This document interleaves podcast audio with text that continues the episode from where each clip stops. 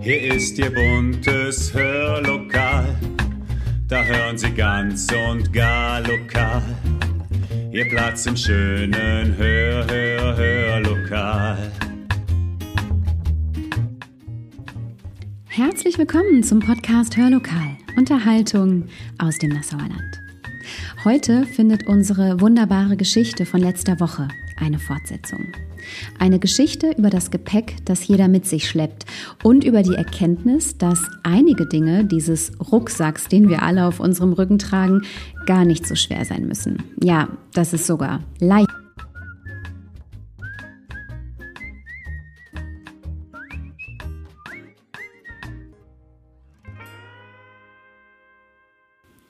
Schön, dass Sie wieder mit dabei sind. Heute knüpft Christian in der Geschichte mit dem Titel Und was hast du in deinem Gepäck mit dem zweiten Kapitel an. Im ersten Teil der Geschichte, falls Sie sich nicht mehr erinnern können, haben wir von zwei Wanderern erfahren. Von dem einen, der so viele Steine als Ballast in seinem Rucksack trug und gar nicht recht wusste, warum eigentlich. Der sich aber ohne Steine auch nicht wohl zu fühlen glaubte. Und wir haben von dem anderen Wanderer erfahren, dem Schreiberling, dessen wichtigstes Hab und Gut ein Tagebuch war und der immer wieder Steine seines Wanderkumpanen in seinen eigenen Rucksack schmiss. Bis dieser Rucksack ebenso voll wie das Tagebuch war und dem Schreiberling sehr kraftlos bewusst wurde, dass er so niemals sein Ziel erreichen würde. Er ließ den fremden Ballast und sein Tagebuch zurück und erteilte damit auch dem anderen Wanderer eine ganz wichtige Lektion, alten Ballast loszulassen. Jetzt geht es weiter mit dem zweiten Kapitel der Geschichte. Lektion des Schlangenmenschen. Viel Spaß! Der Schreiberling schlug sich mit seinem leichten Gepäck ganz gut durch, durch den Wüstenweg.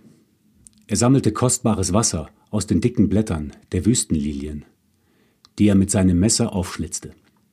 Abends wärmte er sich am Lagerfeuer und brühte in seiner Aluschüssel wohltuenden Kräutertee auf. Von Zeit zu Zeit fand er große, vom Wind und Sonne getrocknete weiße Blätter, heftete sie mit den Fäden aus seiner Leine zusammen und fertigte sich so neue Notizbücher an. Denn er hörte nie auf, seine Beobachtungen und Empfindungen aufzuschreiben. Für seinen Weg nahm er sich zudem vor, nie wieder eine fremde Last zu übernehmen. Vor allem, wenn ihn niemand darum bat. Denn er hat ja sein eigenes Päckchen zu tragen, das seiner vollen Aufmerksamkeit bedarf. Eines Tages, als die Sonne besonders gnadenlos aus der blauen Höhe hinunterstach, suchte er sich einen schattigen Unterschlupf an einem Felsenvorsprung.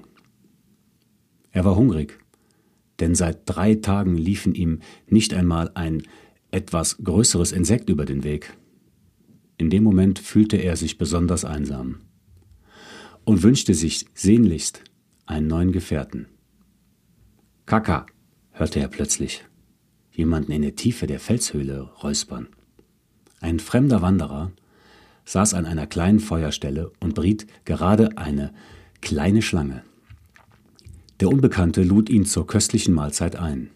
Wie großzügig, dachte der Schreiberling gerührt. Der von ihm so sehr erwünschte Schleier der Gerechtigkeit schien nun die Welt benetzt zu haben. Von nun an gingen die beiden, der Schreiberling und der Schlangenmensch, den Wüstenweg gemeinsam weiter. Seite an Seite. Der Schreiberling freute sich so sehr über seine neue Gesellschaft, dass er die ersten Meilen gar nicht merkte, wie sein Gepäck immer schwerer wurde. Immer mal wieder fand er kleinere und größere Steine in seinem Rucksack, wunderte sich über deren Herkunft und legte sie wieder am Wegesrand ab. Zu seiner großen Verwunderung war sein Päckchen am nächsten Morgen bereits wieder unerklärlich schwer. In einer sternenklaren Nacht lag er schlaflos auf seiner dünnen Stoffunterlage, starrte in den Himmel und dachte über seinen weiteren Weg nach. Er wanderte nun schon viele Jahre lang. Zahlreiche Notizblöcke waren vollgeschrieben. Mehrmals brach der Horizont und der Weg ging einfach weiter. Er spürte, wie dankbar er ist, diesen Weg nicht allein gehen zu müssen. Mit diesem Gedanken drehte er seinen Kopf zum Schlangenmännchen und zuckte entsetzt zusammen.